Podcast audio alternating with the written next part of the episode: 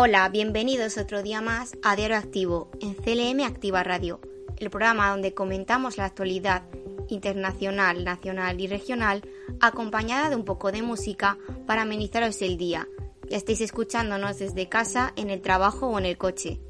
Yo soy Diana Ruiz y os contaré las noticias más importantes aquí en Diario Activo. Empezamos el programa con algunos datos interesantes del 25 de agosto. Tal día como hoy, en 1958, nacía Tim Burton, director de películas como Batman, Beetlejuice, El planeta de los simios o Big Fish. También realizó adaptaciones de clásicos de Disney como Alicia en el País de las Maravillas o Dumbo, y ha producido películas de animación stop motion como Pesadilla antes de Navidad o La novia cadáver. Uno de sus actores fetiche ha sido Johnny Depp, que ha interpretado personajes tan dispares como Eduardo Manos Tijeras o Willy Wonka en Charlie la fábrica de chocolate, además de contar en numerosas ocasiones con el compositor musical Danny Elfman. Otro 25 de agosto, pero en 2018, el BOE publica el Real Decreto que permitirá la sumación de Franco, enterrado en el Valle de los Caídos desde 1975, efectuándose el 24 de octubre de 2019 tras ser aprobado por el gobierno de Pedro Sánchez, que determinó que los restos del dictador fueran trasladados al cementerio Domingo Rubio en El Pardo, después de que se rechazara la propuesta de la familia Franco de ubicarlos en la Catedral de la Almudena. Tal día como hoy, en 1930, nacía Sean Connery en Edimburgo, una de las estrellas más grandes de la historia del cine. Quiso ser futbolista y compitió en el concurso de Mister Universo en 1953, en el que quedó tercero.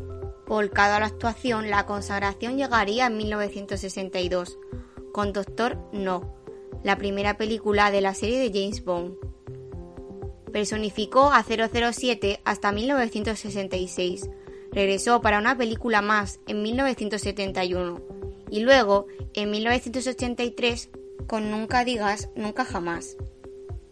Evitó quedar encasillado gracias a películas como Zardoz, El hombre que sería rey, Robin y Marianne, Atmósfera cero, El nombre de la rosa, Los intocables o Indiana Jones en la última cruzada. El actor murió en 2020. Este jueves cumple 73 años Jim Simons, el cantante bajista y cofundador de Kiss.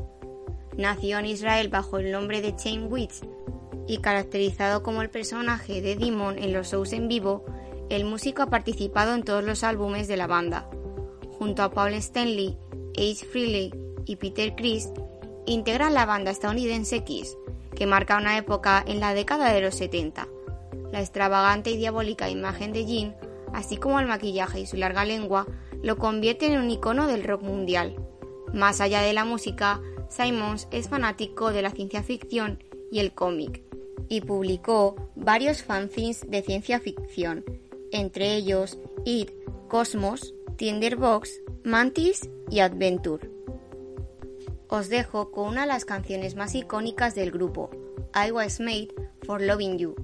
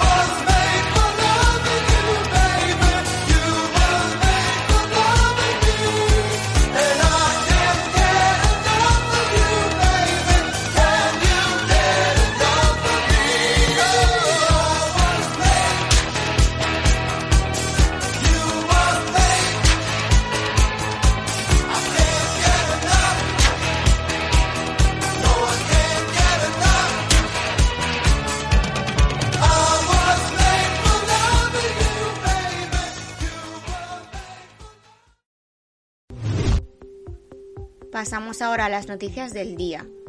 Hoy jueves arranca el curso político con la votación en el Congreso del decreto de ahorro energético.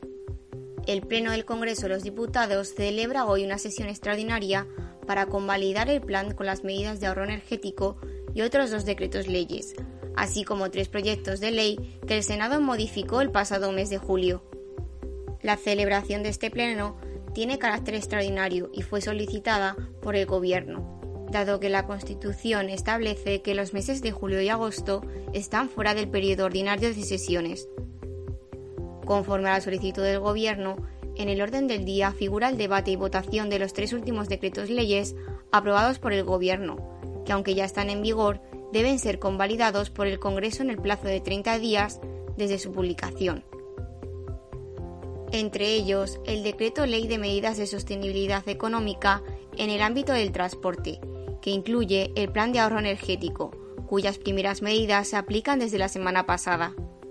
La vicepresidenta tercera del Gobierno y ministra de Transición Ecológica y Reto Demográfico, Teresa Rivera, aseguraba este miércoles que el Real Decreto Ley sobre medidas de ahorro energético será convalidado hoy en el Congreso, ya que el Ejecutivo cuenta con los votos suficientes para que salga adelante, frente al no de PP, Ciudadanos y Vox. Pero esta sesión no era solo para la convalidación de decretos, sino que también se aprovechó para aprobar definitivamente la Ley Orgánica de Garantía Integral de la Libertad Sexual, conocida como Ley del Solo Sí es Sí. La enmienda introducida a la ley promovida por el Ministerio de Igualdad llevaba la firma de Junts y salió adelante con los votos de PP, Esquerra, Ciudadanos, Más Madrid y Coalición Canaria. Se trata de un añadido al preámbulo de la ley para dejar claro que persigue las violencias sexuales más ocultas, como forzar un aborto o una esterilización. El Pleno del Senado tampoco pudo dar luz verde en julio a la nueva ley de la ciencia, la tecnología y la innovación. En este caso lo impidió la incorporación de una enmienda del PP, respaldada por Esquerra, Junts, PNV y Vox. Hoy se han definido estos tres proyectos de ley. Hablando acerca de la aprobación del plan de medidas de ahorro energético, el Gobierno advierte de la llegada de un otoño duro a pesar de no depender del gas ruso, como es el caso de otros países europeos. En Francia, este 24 de agosto, en el primer Consejo de Ministros tras el periodo de receso de verano, el presidente Emmanuel Macron aseguró que el mundo se enfrenta al fin de una abundancia de bienes y recursos y de cierta despreocupación. El mandatario apuntó a una serie de crisis.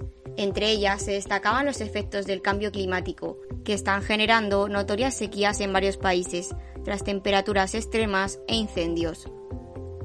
Para Macron, la escasez de algunas materias primas y del agua está sobre la mesa y habrá que tomar medidas urgentes al respecto. Una alerta de la que hizo eco el portavoz del Ejecutivo, Olivier Veran, quien aseguró que el verano de 2022 ha sido el de después del cambio climático, de toma de conciencia total, incluso entre los más escépticos.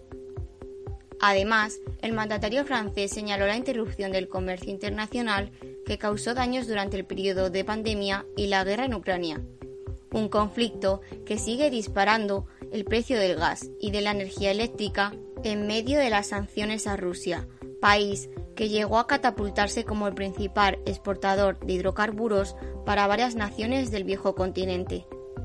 El dirigente francés considera que la libertad tiene un costo y el conflicto en curso en suelo europeo ha traído el fin de la despreocupación en todo el continente.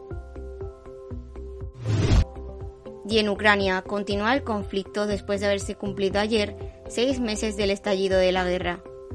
Al menos 22 personas según la última actualización de Zelensky, han muerto tras el ataque ruso con misiles perpetrado contra una estación de tren en la región y donde también han resultado heridas 40 personas.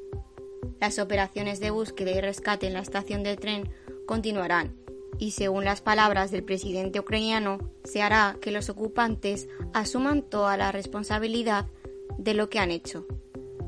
Como he mencionado, este bombardeo se produce en la jornada en la que se cumplen seis meses desde el inicio de la guerra y en que el país celebra el día de su independencia.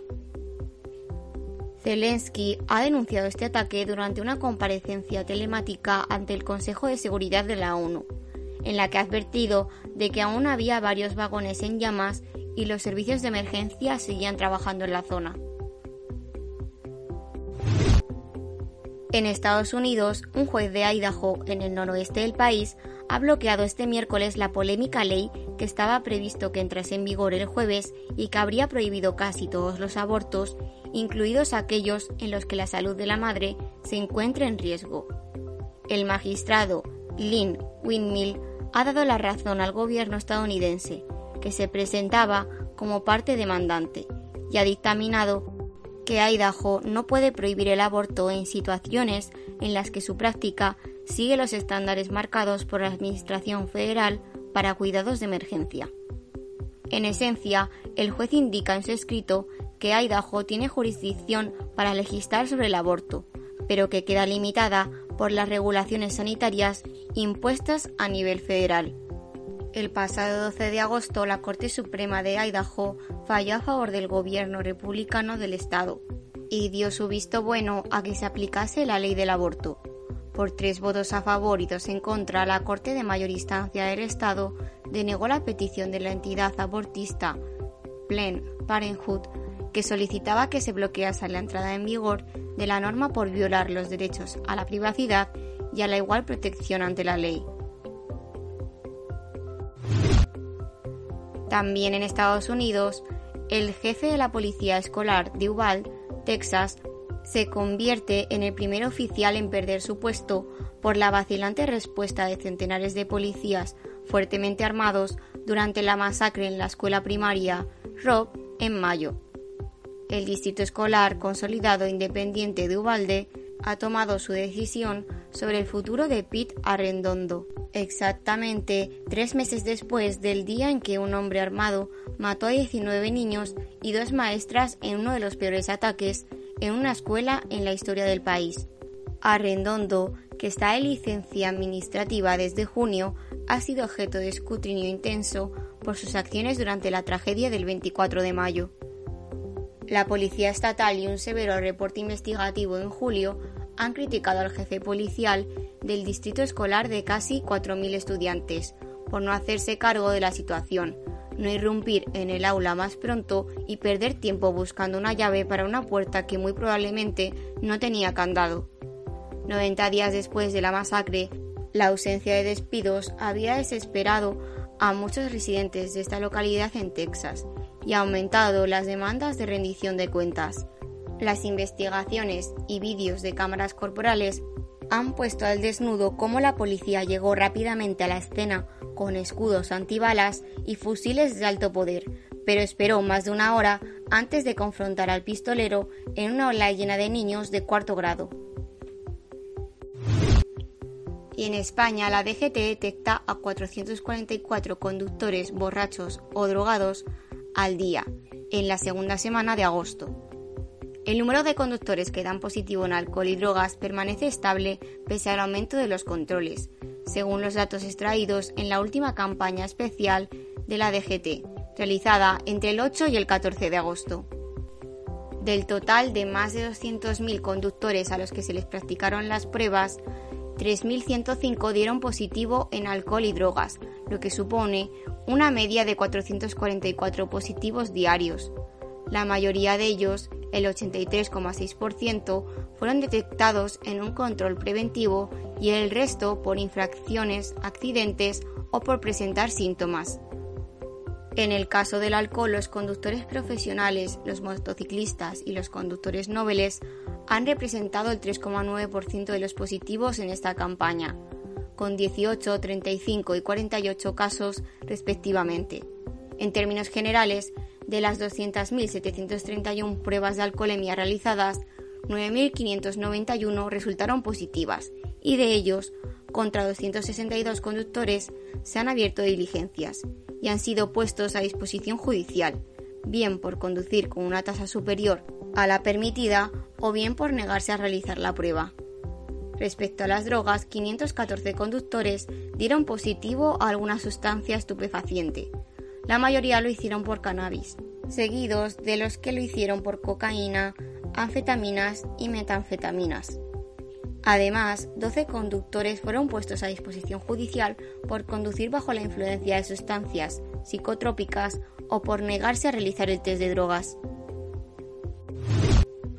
Y en Castilla-La Mancha, dentro de las acciones que lleva a cabo la Diputación de Ciudad Real en materia de promoción económica, que se traducen en importantes apoyos que se renuevan cada año, con el objetivo de dinamizar el mundo empresarial y los sectores productivos más representativos de la provincia, ocupa un lugar principal en la impronta de la gestión de su presidente, José Manuel Caballero, la transformación digital de las empresas.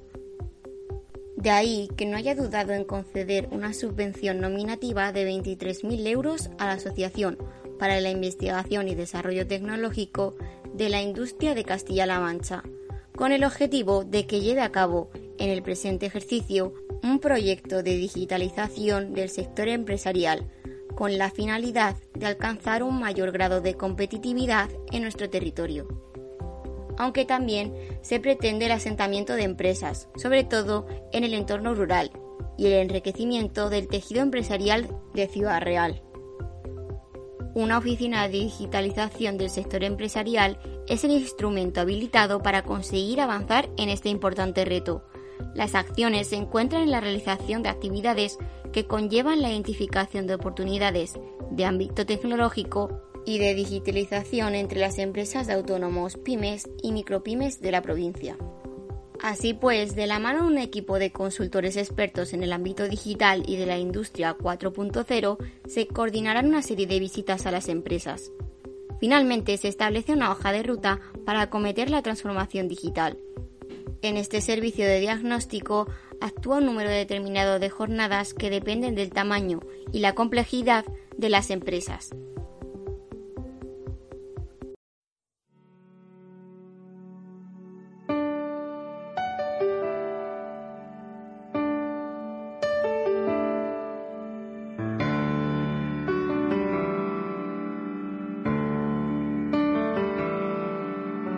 Juro que es verte la cara y mi alma se enciende. Y sacas al sol las pestañas y el mundo florece. Y dejas caer caminando un pañuelo y mi mano sin mí lo recoge. Tienes la risa más fresca de todas las fuentes. Eres el timbre del nido de mis gorriones. Me hueles a hierba y me sabes a tinta y borrones. Eres el rayo de mayo, mis letras, tus cremas cantando en el coche. Cuando juntamos las sillas me siento tan torpe. Guardados abrazos que abarcan ciudades. Tienes un beso de arroz y de leche en el valle. Y dices que vienes de Marte y vas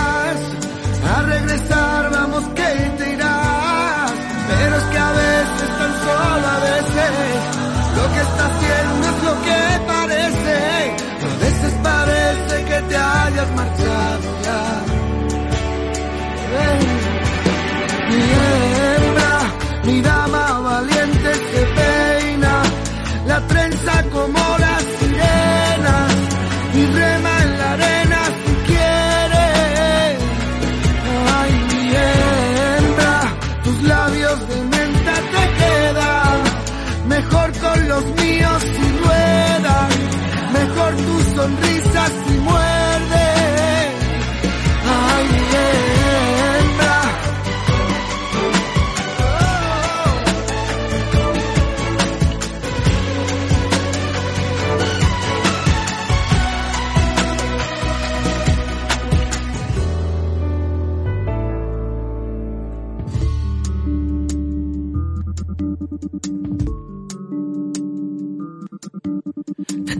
de cuando empezaron los amaneceres?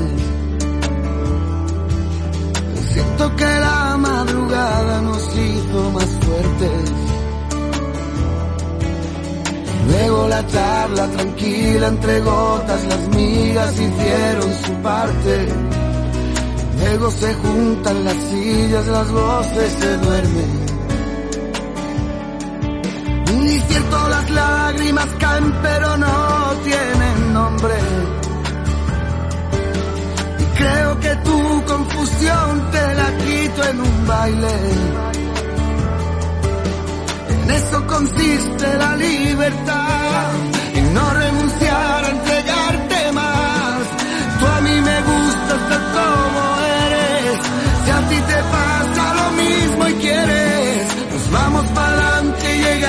hasta el final.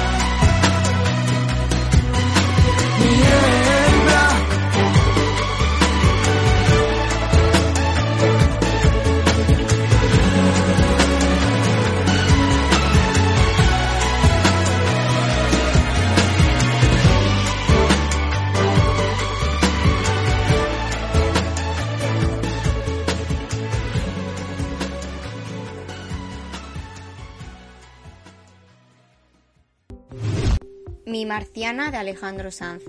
El cantante y Eros Ramazzotti han unido fuerzas para hacernos vibrar una vez más. Ambos han anunciado Sono Soy, una colaboración muy especial. A través de Instagram hemos conocido tal grata noticia. La publicación que han compartido con sus seguidores consta de un adelanto del tema, el cual vendrá acompañado por un videoclip protagonizado por dos amigos que juegan al fútbol, un deporte muy popular tanto en España como en Italia. Este sencillo será la primera colaboración oficial entre Alejandro Sanz y Eros Ramazzotti. Sin embargo, no será la primera vez que comparten una canción a dúo. Allá por 2012, en un especial de Navidad retransmitido por Radio Televisión Española, Alejandro Sanz daba la bienvenida al escenario a Ramazzotti y acto seguido juntos interpretaban Llamando a la mujer acción. Tendremos que esperar hasta mañana para poder escuchar esta nueva canción. Y hablando de grandes artistas, después de los conciertos que realizó en Estados Unidos, la artista Vanessa Martín comienza el segundo semestre del 2022 anunciando las fechas de su tour en España y Latinoamérica. De septiembre a octubre, la española estará presentándose en las ciudades principales de Chile, Argentina, Ecuador, México y Colombia. Vanessa trae todo el repertorio de su más reciente trabajo discográfico, Siete veces sí, disco que cuenta con 12 temas que incluyen desde sus baladas características a canciones rítmicas, con letras cuidadas al detalle e historias universales. Este séptimo disco incluye los sencillos y vuelo y despedida y cierre. La reedición de este álbum, publicado en 2021, obtuvo la categoría de disco de platino. Y en Castilla-La Mancha volvemos a hablar de fiestas, pero ya de cara a septiembre. Como ya os anunciaba en otros programas, Guadalajara se dispone a vivir sus ferias y fiestas con la mayor actividad en el centro, parques y plazas de toda su historia. Se asegura también, según un comunicado oficial, la presencia de artistas como Rosalén, Camela y Beret. Una programación que aglutina cerca de 170 actividades con ambientación mañana, tarde y noche para todas las edades y públicos, y el regreso de las peñas al centro de la ciudad, que organizan más de una treintena de actividades. El grueso de la programación dará comienzo el próximo 7 de septiembre y finalizará el 18, si bien habrá agenda desde el 29 de agosto. El alcalde de la ciudad, Alberto Rojo, acompañado por la segunda teniente de alcalde y concejala de festejos, Sara Simón, ha presentado esta mañana este programa festivo. Porque después de dos años de pandemia, añadido el alcalde, las ferias vuelven y vuelven al centro de la ciudad, con el acuerdo de todas las peñas, con satisfacción para hosteleros y comerciantes. Durante su intervención, Alberto Rojo ha puesto en valor la originalidad de los carteles de ferias de este año, con tres diseños diferentes y que ponen de manifiesto el talento de su joven creadora, Estela de Diego.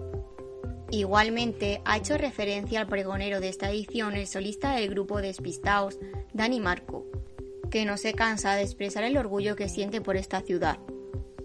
Por su parte, la segunda teniente de alcalde y concejala de festejos, Sara Simón, ha hecho hincapié en que este programa está pensado para todas y cada una de las personas que viven en Guadalajara, que además nos sirve para presumir del talentazo que tenemos en esta ciudad.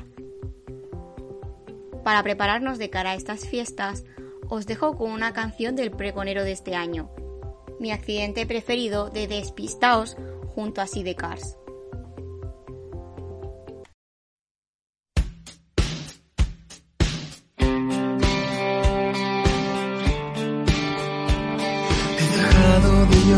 y hacerme fuerte. Por si acaso te conviertes en invierno, buscaremos una excusa para vernos. Mándame un mensaje y dime dónde puedo recogerte. Te prometo que no me pondré nervioso, ni hablaré sobre esta vida tan injusta. Comeremos eso que tanto te gusta, como hacíamos en esos años tan maravillosos. Volveremos a llenar este vacío. Fingiré que no te has ido, que aprendiste a perdonar. Consecuencias derivadas de haber sido mi accidente preferido, nunca te voy a olvidar. Ha pasado tanto tiempo de aquel día escapaste de ese mundo de mentiras. Donde es fácil conseguir lo que tú quieres donde nunca te dejaron convertirte en lo que eres. Volveremos a llenar este vacío. Fingiré que no te has ido, que aprendiste a perdonar. Consecuencias derivadas de haber sido mi accidente preferido, nunca te voy a olvidar.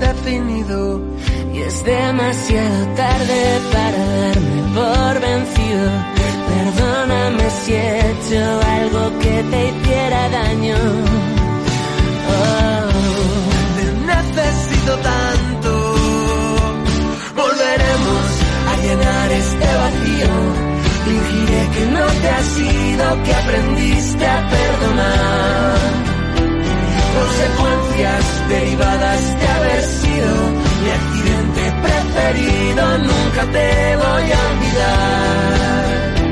Volveremos a llenar este vacío, mi accidente preferido, nunca te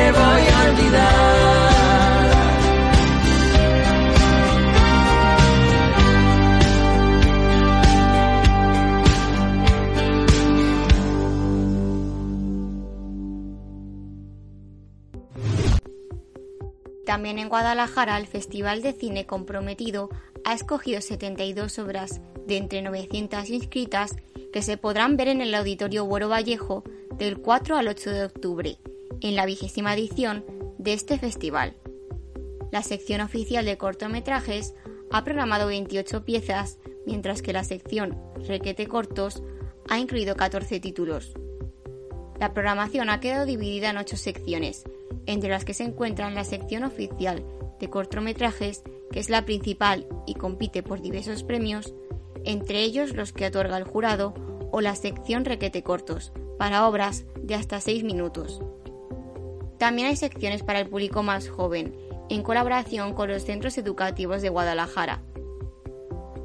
Además, está la sección Sosteniendo lo Insostenible, dedicada al desarrollo sostenible, que contará con siete cortometrajes sobre temas actuales como la pérdida de insectos, polinizadores, el hallazgo de microplásticos en suspensión en el aire o los efectos nocivos de los parques eólicos. Esta sección también mostrará una cara más optimista con el documental producido por Cinefilia Guadalajara Sostenible, que propone un recorrido por la provincia para conocer proyectos que se están llevando a cabo con el respeto del medio ambiente. Con esta noticia me despido hasta mañana a las seis y media de la tarde en un nuevo programa de Diario Activo. Que paséis buena tarde.